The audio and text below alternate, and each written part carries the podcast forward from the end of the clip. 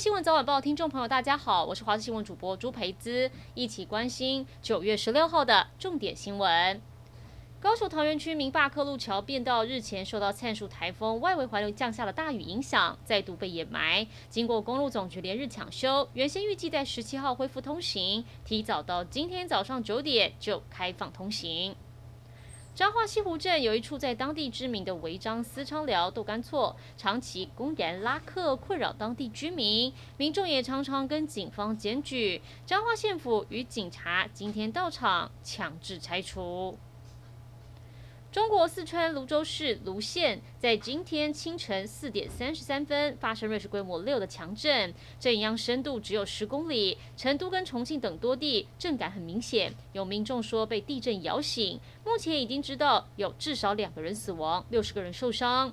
很多建筑物有墙壁被震裂、破损等状况，不少民众在睡梦当中被惊醒，逃出家园。但地震发生当下，泸州还在下雨，很多人被迫淋雨露宿街头，躲避余震。而不止在泸州，包含在成都、重庆，好多地方都有明显震感。美国总统拜登在十五号宣布将成立一个新的工作组，和英国以及澳洲分享先进的军事科技。外界普遍解读是要反制中国，而拜登稍早也在白宫进行相关演说。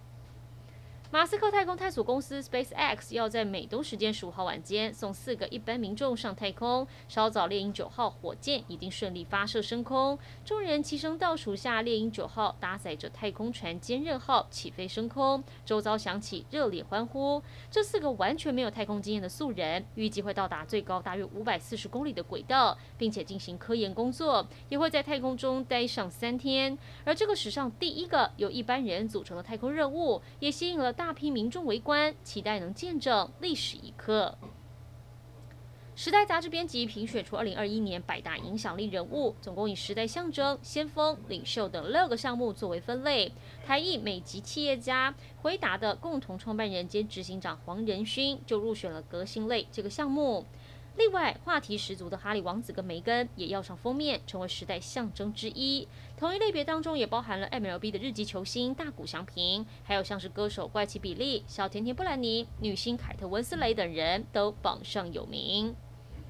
一起来关心天气。今天天气很稳定，除了清晨到早上，西部地区偶尔会有局部降雨，但多数地区还是多云到晴。中午过后，各地山区、近山区平地有局部短暂雷阵雨，还会有局部大雨发生的几率。请大家午后外出一定要留意天气上的变化，携带雨具。而各地高温可以来到三十一到三十四度，彰化南投、云林地区有局部三十六度以上高温发生的可能。户外活动也要多补充水分，避免中暑。